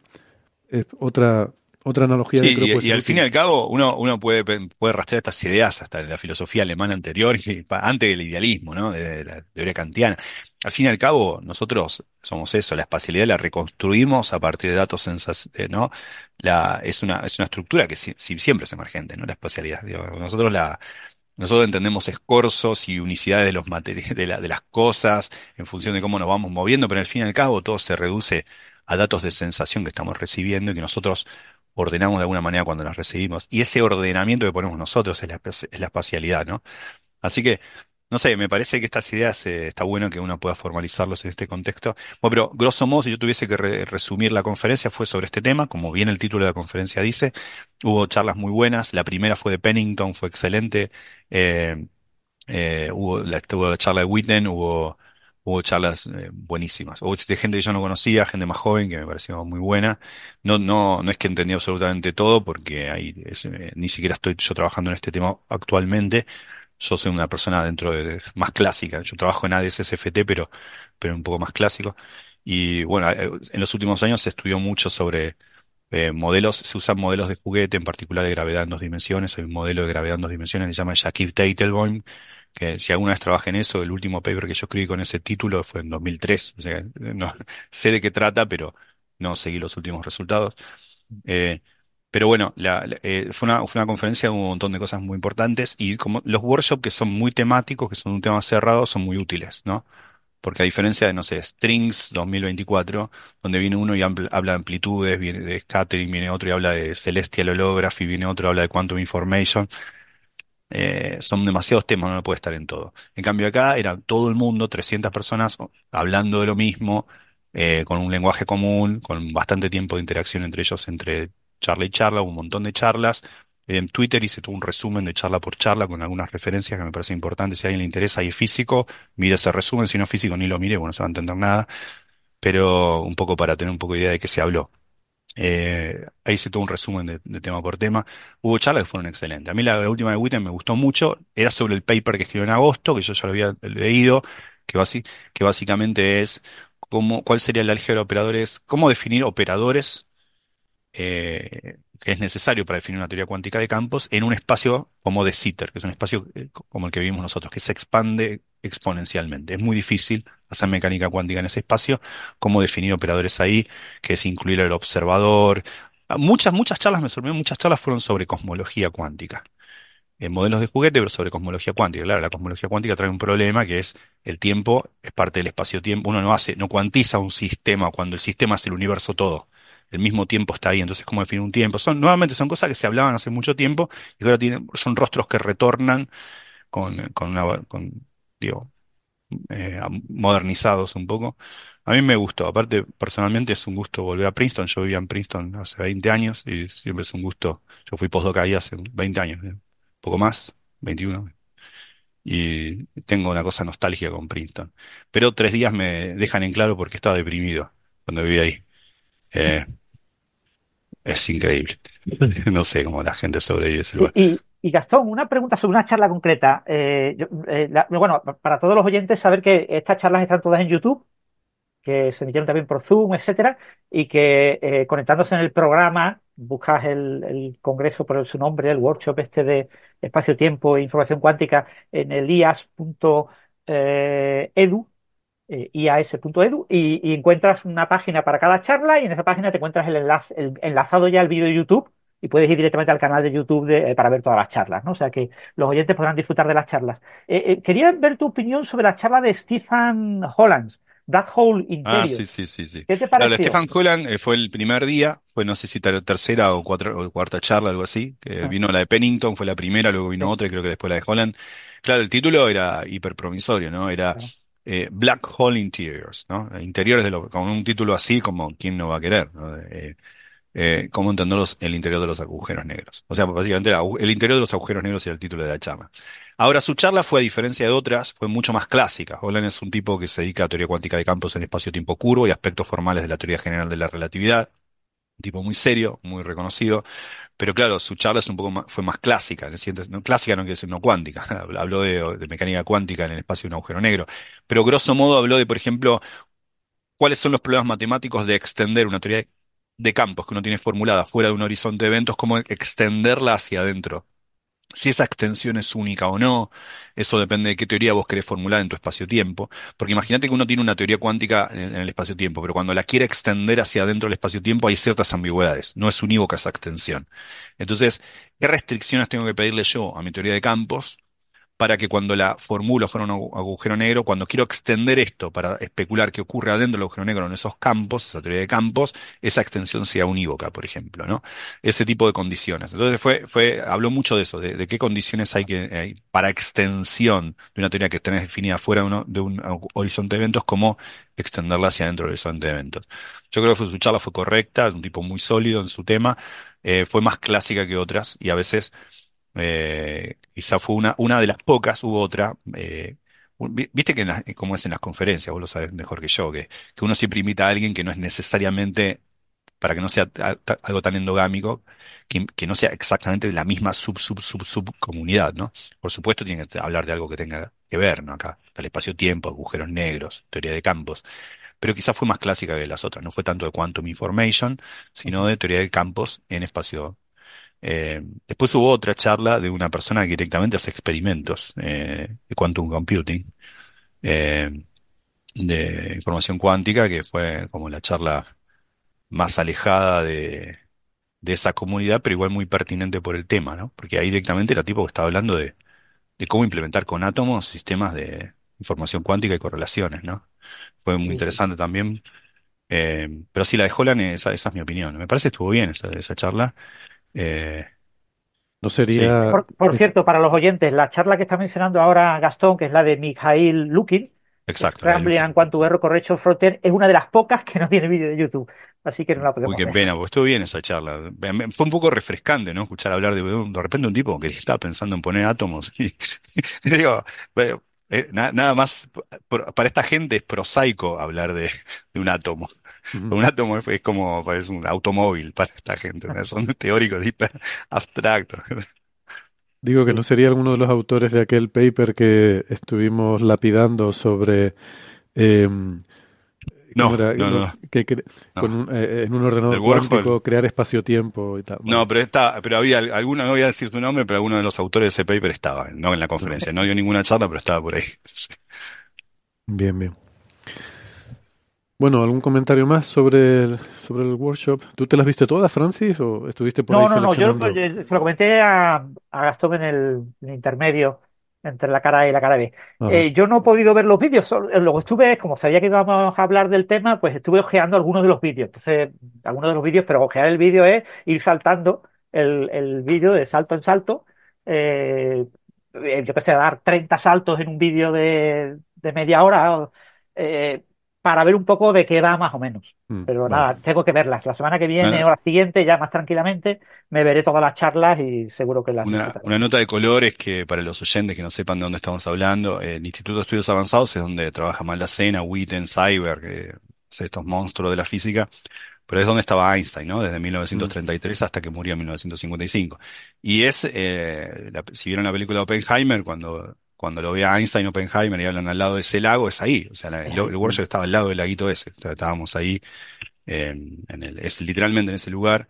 Y, y bueno, el IAS es un lugar eh, muy emblemático para los físicos y también es, la, hospitalidad fue buenísima. Es un lugar que, o sea, nos invitaron, comimos ahí, eh, se encargaron de todo. Es un lugar genial. ¿Usaron el emplazamiento real en la película o está recreado? Sí. No, no, es el emplazamiento real de la película, sí. No sé si ahora que mencionas Oppenheimer y...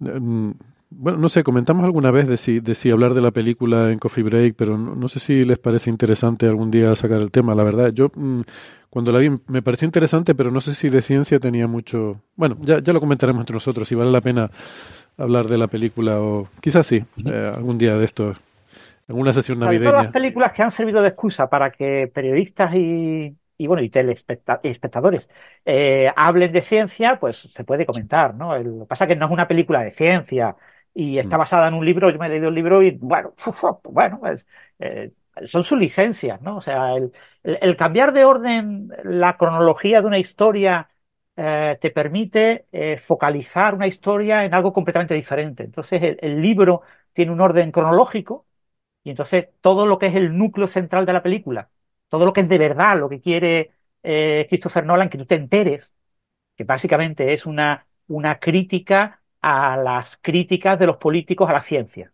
mm. y al hecho de que eh, se puede eh, infravalorar el papel de un científico que ha sido vital para que eh, un país gane una guerra, eh, pues se puede infravalorar ese científico metiéndolo en una especie de lío absolutamente irrelevante, de prensa rosa, algo absolutamente de, de, de papel cuché, como se diga, no sé cómo es la palabra correcta. Eh, Mm. pues bueno, eh, eso que en el libro son un par de capítulos y que bueno, es verdad que en el libro se presentan muchos detalles y pues eso es lo que ha querido construir. O sea, coges un Mm. libro, no sé si eran 12 capítulos, coges dos capítulos y construyes una película. Y dices, uy, pero es que me queda una película de una hora y media. No puedo escribir una película de una hora y media, además todo el mundo me va a criticar que por qué no cuento otras cosas. Así que voy en medio a meter toda la historia del libro a trozos, desordenado, cambiando hechos históricos, o sea, la historia es irrelevante, pero la meto como de adorno, pues para meter una relación de sexo, para meter cuatro cositas, que bueno, eh, está bien. Bueno, ya lo, ya lo comentaremos, pero sí, creo que estamos de acuerdo que lo, sí, lo más relevante quizás era la política, ¿no? El trasfondo del... el- eh, pero bueno, vale. Perfecto, Eh, pues... fundamentalmente lo más relevante era posicionar a un actor como candidato al Oscar, eh, que es el actor este de, de ¿cómo se llama? Del, de esto de Marvel, que se disfraza con un traje de... eh, ¿cómo No sé, yo, yo lo he visto Eh, en... eh, Iron Man. El actor de Iron Man Ah, vale, sí, pero bueno, pero se sale eh, es haciendo el gran del... candidato al, al Oscar eh, de la película. No, O eh, sea, pe- no, pero no es el protagonista, ¿no? Es el, Bueno, el el protagonista será también que... candidato, pero probablemente no se lo lleve. El protagonista, la verdad es que ha hecho también un papel. Mm. Tú, tú dices Robert Downey Jr., que es el que hace del senador Ese, este ese realmente, o sea, la película está hecha para que él se lleve el Oscar. Vale, pero no es, no es el protagonista. Bueno, sería un poco raro, a lo Bueno, mejor como bueno, es secundario. el gran Bueno, protagonista. Es el culpable de toda la trama. O sea, vale. es el, el, el- ¿cómo se llama? La némesis, ¿no? El enemigo, ¿no? El- sí, Tenemos a, el a. Oppenheimer y Oppenheimer tiene que, es el bueno y, y Oppenheimer tiene que tener un enemigo y el enemigo es el eh, Iron Man. Here's a cool fact a crocodile can't stick out its tongue. Another cool fact you can get short term health insurance for a month or just under a year in some states. United Healthcare short term insurance plans are designed for people who are between jobs, coming off their parents' plan, or turning a side hustle into a full time gig. Underwritten by Golden Rule Insurance Company, they offer flexible, budget friendly coverage with access to a nationwide network of doctors and hospitals. Get more cool facts about United Healthcare short term plans at uh1.com. Burrow is a furniture company known for timeless design and thoughtful construction and free shipping, and that extends to their outdoor collection. Their outdoor furniture is built to withstand the elements, featuring rust-proof stainless steel hardware, weather-ready teak, and quick-dry foam cushions. For Memorial Day, get 15% off your Burrow purchase at burrow.com slash ACAST and up to 25% off outdoor. That's up to 25% off outdoor furniture at burrow.com slash ACAST. Vale, bueno, eh, vamos con otro tema. Eh, Gastón, ¿quieres que comentemos rápidamente lo de la estrella del centro galáctico? O... Ah, sí, podemos decirlo muy rápidamente. Es, eh, es un descubrimiento, es un, es un artículo que salió, iba a ser un chiste a la Héctor con Dale, este dale. nombre, pues. El primer autor se llama, no me avisen ni si llama, se llama ni si llama. Y se llama. Lo estuve pensando, dije, yo quiero hacer un chiste como los de Héctor, eh, y esta es mi oportunidad. Ni si llama. Ni si llama y colabora, Nishi llama en realidad se llama. Eh, eh, y colaboradores es un, un artículo que salió en el ProSIN de la Academia de Ciencia de Japón. Y la idea es eh, discutir acerca de algo curioso que se ve en el espectro de una de las estrellas que está en torno al agujero negro en el centro galáctico. En el centro galáctico, sabemos, hay un agujero negro de 4,2 millones de masas solares. Sagitario A estrella, está en la constelación de Sagitario. Conocemos su foto desde mayo del 2022. Eh, es un agujero negro enorme.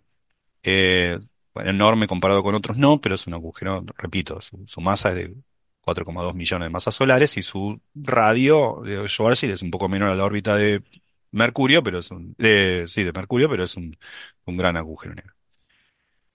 Eh, bueno, en, torno a ese, agujero negro hay algunas estrellas, es en particular el sistema de estrellas que se llama sistema S, que orbitan en torno a él sometidas por su fuerza gravitacional. Orbitan, digamos, eh, bastante rápido. Alguna de ellas, la más cercana, al menos la más cercana que conocemos, eh, S2 es una estrella bastante, bastante masiva, eh, digamos 15 veces la masa del Sol. No, no estamos muy seguros de su masa, pero más o menos estimamos seguro más de 10 veces la masa solar, quizá 20 veces la masa solar.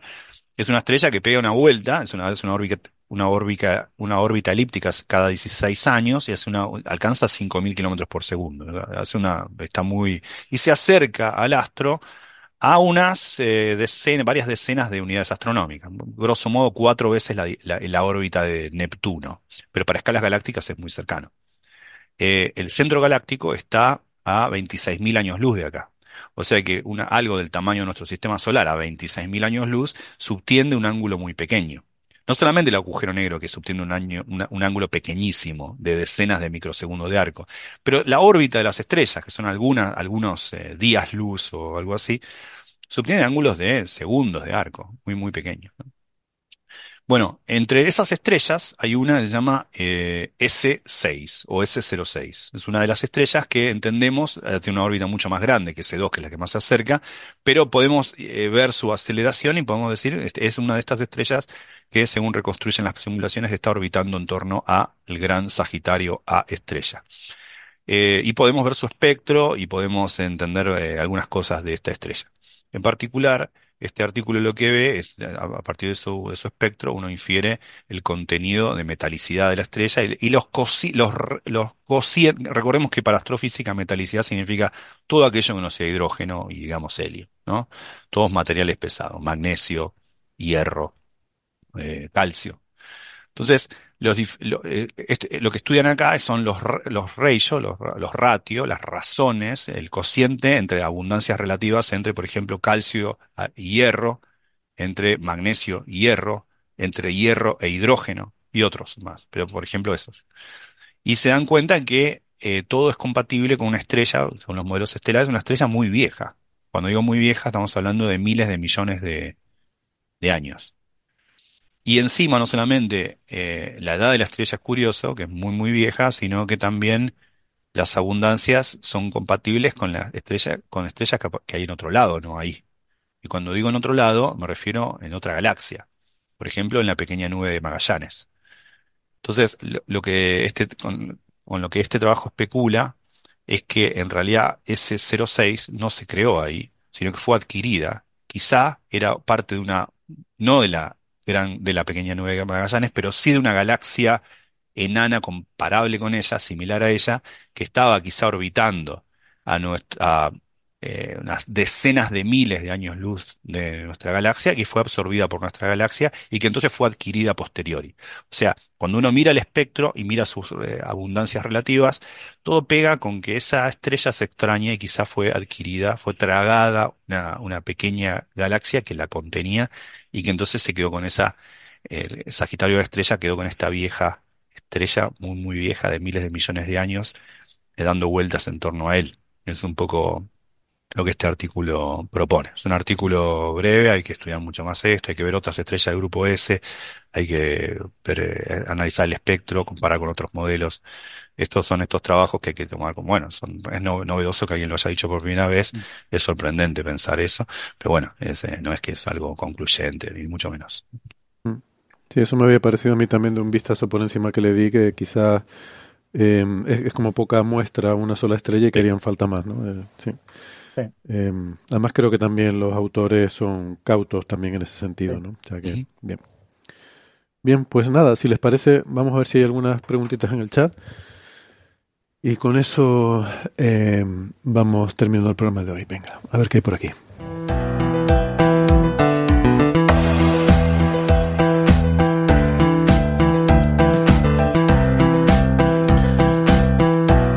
Bueno, recuerden que nos pueden dejar sus preguntas en el chat de YouTube si están siguiendo el directo. Eh, les pedimos que usen el hashtag oyentes para que sea más fácil de localizar, la almohadilla y seguida de oyentes. Eh, podemos empezar con algunas de las más antiguas que me han aparecido por aquí. Veo que eh, Tomás Villa pregunta, yo esta no la entiendo, pero se las planteo a ver si Gastón, Francis, si ustedes saben eh, a qué se refiere. Dice, he leído que las dimensiones extra en teoría de cuerdas son necesarias eh, para evitar términos negativos o imaginarios. ¿Podrían ser problemas de nuestros métodos matemáticos? Mm, no, no, no, porque la, la teoría de cuerdas lo que no, no es que pasa con, con la, como la gravedad cuántica que cuando uno se encuentra con infinitos que piensa quizás haya una tecnología matemática para eliminarlo de una no. La teoría de cuerdas, una condición de, de, de consistencia matemática a nivel cuántico es que la dimensión del espacio tiene que ser, en el caso de la teoría bosónica 26, en el caso de la teoría supersimétrica 10. ¿Y eso de dónde viene? De que la teoría de cuerdas tiene es, dos simetrías. La covariancia, la simetría ante relatividad, y otra simetría que se llama simetría conforme. Es una simetría matemática. Eh, a nivel clásico es fácil hacerlas compatibles. Cuando uno quiere que esas simetrías se mantengan cuando uno hace la teoría cuántica, hay simetrías que a nivel clásico existen y cuando la teoría se cuantiza se rompen. Eso se llama una anomalía. Cuando uno quiere que la teoría de cuerdas no tenga anomalías, es decir, que a nivel cuántico siga teniendo las simetrías que tiene, porque hacen tienen que ver con su consistencia matemática interna, automáticamente las ecuaciones dicen, ok, te permito hacer eso, pero solo si la dimensión del espacio-tiempo es, en el caso de la supercuerda, 10. Eh, o 26, en el caso de la teoría bosónica. Eh, Ahora, en el caso de la bosónica sobrevive otro problema, que es la existencia de partículas con masa imaginaria, llaman taquiones, o masa cuadrada negativa. Entonces uno las elimina pidiendo que la teoría sea encima supersimétrica. Ahí no hay problema. Pero hay que entender que esto son requerimientos matemáticos de la teoría, que la teoría, las ecuaciones solas dictan la dimensionalidad del espacio, lo cual es sorprendente, es muy, muy interesante. Eh, hasta, hasta la teoría de cuerdas, uno podía hacer teorías en muchas dimensiones, en 4, en 3, en 22, en las que quisiera. La teoría de cuerdas es la primera teoría que exige que la dimensionalidad del espacio-tiempo sea un número. No es 4, lamentablemente, es 10, pero bueno, exige algo, ¿no? Entonces, eh, pero no, no, es que no es que no, no, conocemos bien la matemática o eh, hay algunas formulaciones de la teoría de cuerdas en otras dimensiones, son teorías no críticas, pero son un poquito gourmet y, y bueno, no sé. Hay sutileza, siempre, siempre hay un caveat en todo lo que uno dice. Pero no, la teoría de cuerdas eh, tiene 10 dimensiones y eso se debe a, la, consistencia matemática de la teoría te dicta eso, digamos. Muy bien. Eh, bueno, vamos a sacar eh, ahora dos preguntas. Hay un lindo, hay un lindo, libro de divulgación de, de, de, Edelstein con un amigo de él. Sí, sí, sí. Por cierto, alguien, alguien antes te mandaba cumplidos por el libro, se me pasó el, Está por ahí en el chat, si lo quieres revisar luego. Alguien te daba ah. la enhorabuena porque decía que ah, estaba muy bueno el libro ese. Em, yo ya conté la anécdota varias veces de que estábamos muy preocupados por la opinión de Francis, a quien yo no, no conocía personalmente. Cuando sacamos el libro, yo vivía en Boston, me acuerdo, me llamó Edelstein diciendo, che, ¿qué dirá Villatoro de este libro? estaba más preocupado que la mierda. De hecho, le importaba un carajo si el libro estaba bien, mal, si nos pagaba la editorial, nada le importaba. Sí, sí, yo recuerdo la primera vez que interviniste en Coffee Break que hiciste ese comentario, ¿no? Que, estabas preocupado por la opinión de la reseña de Francisco. No, sí, me acuerdo porque un fin de semana estaba yendo al cine en Boston y me llama José y me dice, a Visatoro le gustó el libro. estaba como un fin de semana, digo, José, estoy por entrar al cine. Bueno, pues nada, lo que decía, que, mm, que como... Me va a matar José porque cuento esto. Como no soy. Como Sepa que puedo contar cosas peores, perdón. sí, digo. Eh, que como no soy rencoroso, lo, voy a demostrar. Mira, aquí saco la pregunta de Henry Orozco, que fue el que antes me ninguneó diciendo que por qué no traíamos un físico solar. Pregunta: ¿qué pasa con la teoría del campo unificado que hace rato que no sé nada de eso? No sé si se referirá a las teorías de gran unificación, es lo que yo he pensado que ah. puede referirse aquí. Dice campo unificado, pero la teoría del campo unificado en realidad significa, por lo general, si dicho así, Unified Field Theory significa otra cosa, que es las teorías en las que trabajaba Einstein al final de su vida, que ese era ese intento por unificar el electromagnetismo con la gravedad, en una teoría clásica que incluyese las dos juntas. Él, trabajó mucho en eso, en diferentes versiones de eso, desde dimensiones extras como la teoría de Kaluza-Klein, que, en la que trabajó con sus dos postdocs, Bergman y Bargman, parecía un casting para buscar postdoc el tipo, por ejemplo, en 1938 tiene un artículo con Bergman sobre esa teoría. Y luego con Ernst y Kaufman y solo también, Buria Kaufman, una, su última colaboradora importante, eh, trabajó eh, en una teoría que hacía que la métrica del espacio-tiempo fuese compleja, no real. Entonces la parte real correspondía a campo gravitacional y la parte compleja al electromagnetismo, entre otros intentos que hizo. Una teoría no simétrica también, de la métrica no simétrica. Eso es lo que uno conoce como teoría de campo unificado la teoría, intentos clásicos por... Hoy en día la teoría de cuerdas es un, es un intento por hacer una teoría unificada porque introduce campos de gauge y eh, la gravedad en, en un esquema unificado y hay muchas cosas que se parecen a aquella que cantaba Einstein. Eh, la geometría generalizada o también la double field theory es una suerte de duplicación del espacio en el cual uno mete en un ente geométrico unificado la- la- los campos de gauge, en el caso de la cuerda, lo que se llama el B-MUNU, y eh, la métrica. Eh, ahora, eso es una teoría de campo unificado. Una teoría de gran unificación es otra cosa, que es una teoría cuántica, pero que no incluye la gravedad, sino que intenta tomar las otras fuerzas de la naturaleza y hacerlas un solo campo, un solo campo de gauge en un grupo matemático eh, semisimple, eh, simple, no semisimple. Bueno, eh, no sé, no sé a cuál se refiere. Si hace mucho que no hablamos de eso es porque no hubo noticias recientes, pero hay mucha gente trabajando en eso. Por eso digo, como dice que hace rato que no, que no eh, hablamos de eso, entiendo que se refería más bien a lo de gran unificación, porque si lo otro era algo de algo en lo que trabajaba Einstein, pues ya no sería rato, sería que nunca vamos. Desde el que 55 hubiera- que no hablan de eso. Sí, sí. Eh, Sí, no, bueno, bueno, la- la- las teorías de gran unificación, eh, se siguen publicando artículos con nuevas variantes, con nuevas versiones. El, gran problema, obviamente, fue que la teoría de gran unificación más obvia, más sencilla, más bella, la que tiene que ser correcta, en la que todo encaja perfectamente y es la octava maravilla, que es la SU5, eh, que eh, entra todo el modelo estándar perfectamente y encaja todo eh, perfectamente, predice una vida media para el protón como un par de órdenes de magnitud más pequeña que la observada en experimentos a mediados de los 80. Con lo que esa teoría ha habido que modificarla. Hay, bueno, hay varias versiones de eh, las versiones split, por ejemplo, de eh, Arcani Hamed, o hay, hay muchas variantes, pero todas son variantes que están, digamos, con ajuste fino para escapar de esa restricción.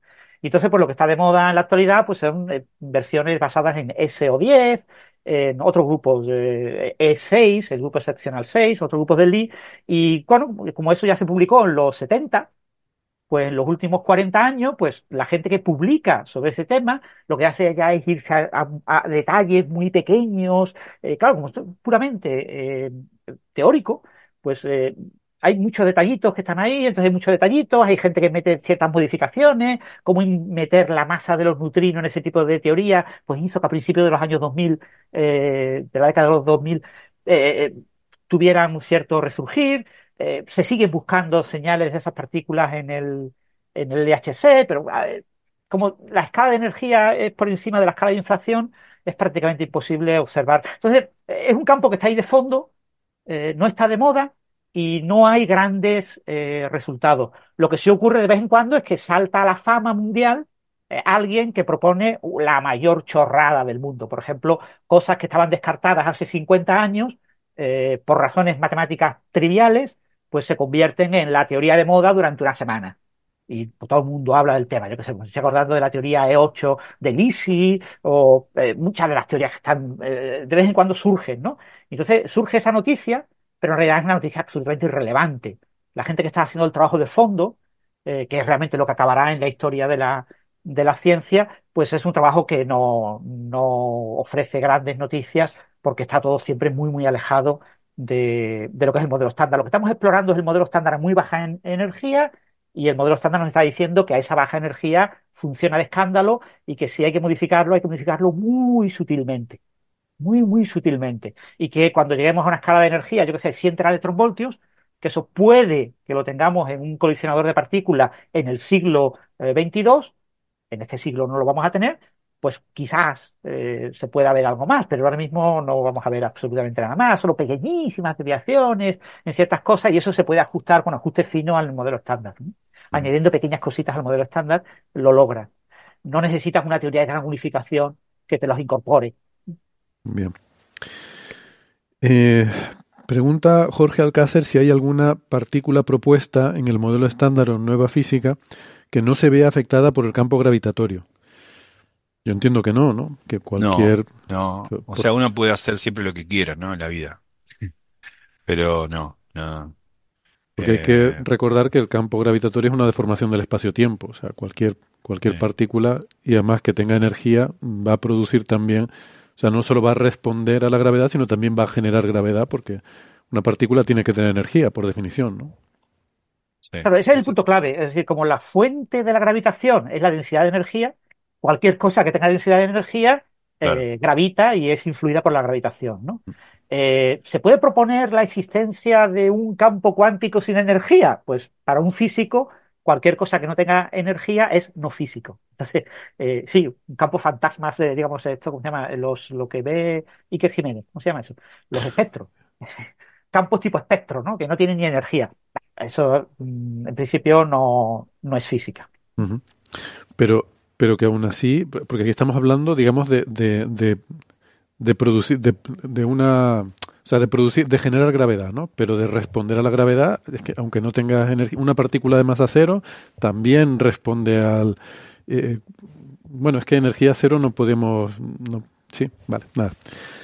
Me estoy liando, sí, cualquier partícula Bueno, eh, concebible. Como Gastón sabe, ¿no? Pues ha habido algunas propuestas, ¿no? De, de estados, claro, con los gravitones, por ejemplo, tú puedes llevar a energía cero, con los fotones también, ¿no? Entonces, tienes fotones de longitud de infinita, eh, y bueno, se ha hablado de ese tipo de objetos así, eh, como subyacentes, pero eh, también gravitan, o sea, Mm. también... Para poder eh, hacer física tienes que considerar que tienen energía, si no, no puedes hacer física. Claro. Muy bien. Em, y ya por último, para terminar, em, quizás una de Cristina Hernández que Mm. pregunta, eh, bueno, hay varias, no sé.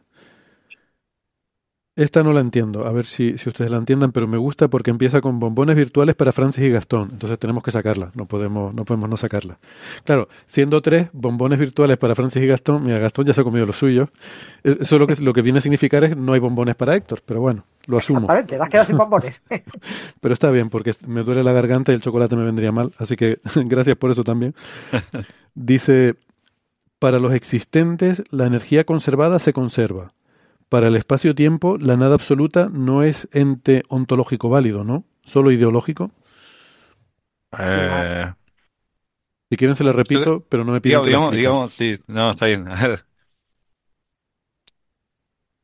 Eh, no, no sabía cómo contestar. Voy, voy- voy a, como no- cuando no sé, eh, como me dijo el director de tesis de mi directora de tesis, me dijo, un gran, un tipo genial, me dijo, si no puede, me dio este consejo cuando yo era, era idealista y estudiante de licenciatura, que son un poco sinónimos. Me dijo, si usted no puede contestar una pregunta, confúndalos, me dijo. Un genio viejo. Bueno, eh, entonces voy a confundir, no voy a contestar nada. Voy a decir una cosa nada más, ¿no? Uno puede decir, bueno, a ver, la nada no existe, por definición. Solo existe como idea, diría otro, un poco más cínico, mientras se toma un whisky con uno, porque esto ni siquiera en una facultad de filosofía se habla de estas cosas. Entonces, mi amigo Diego, voy a inventar que mi amigo Diego habla de esto conmigo, tomando un whisky en el Federal de San Telmo. Y entonces, no, el whisky Federal es muy malo, un vino del Federal de San Telmo. Entonces, me dice, la, la nada no existe. Me dice, bueno, existe como idea, diría uno. Me dice, bueno, está bien, uno puede decir que existe como idea. Es más, otro más cínico diría, más cínico y kantiano diría, eh, no, es imposible como idea también porque cualquier cosa que uno tenga que pensar la tiene que pensar en el espacio, entonces no, no puede, no puede pensarlo. Y luego viene Borges y dice, eso no es cierto. ¿Qué, qué- va a decir un ciego?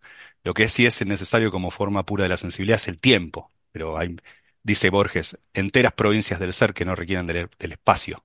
En cambio, siempre pensar el universo sin un tiempo es imposible. Bueno, y uno puede especular sobre esto, qué sé yo. En realidad, si hablamos de física, y es de lo único que sabemos, eh, ah, esto quizás se remita a la pregunta de Cristina, se remita a lo que decíamos antes, si es posible, por qué hay esto y no la nada, y cosas así.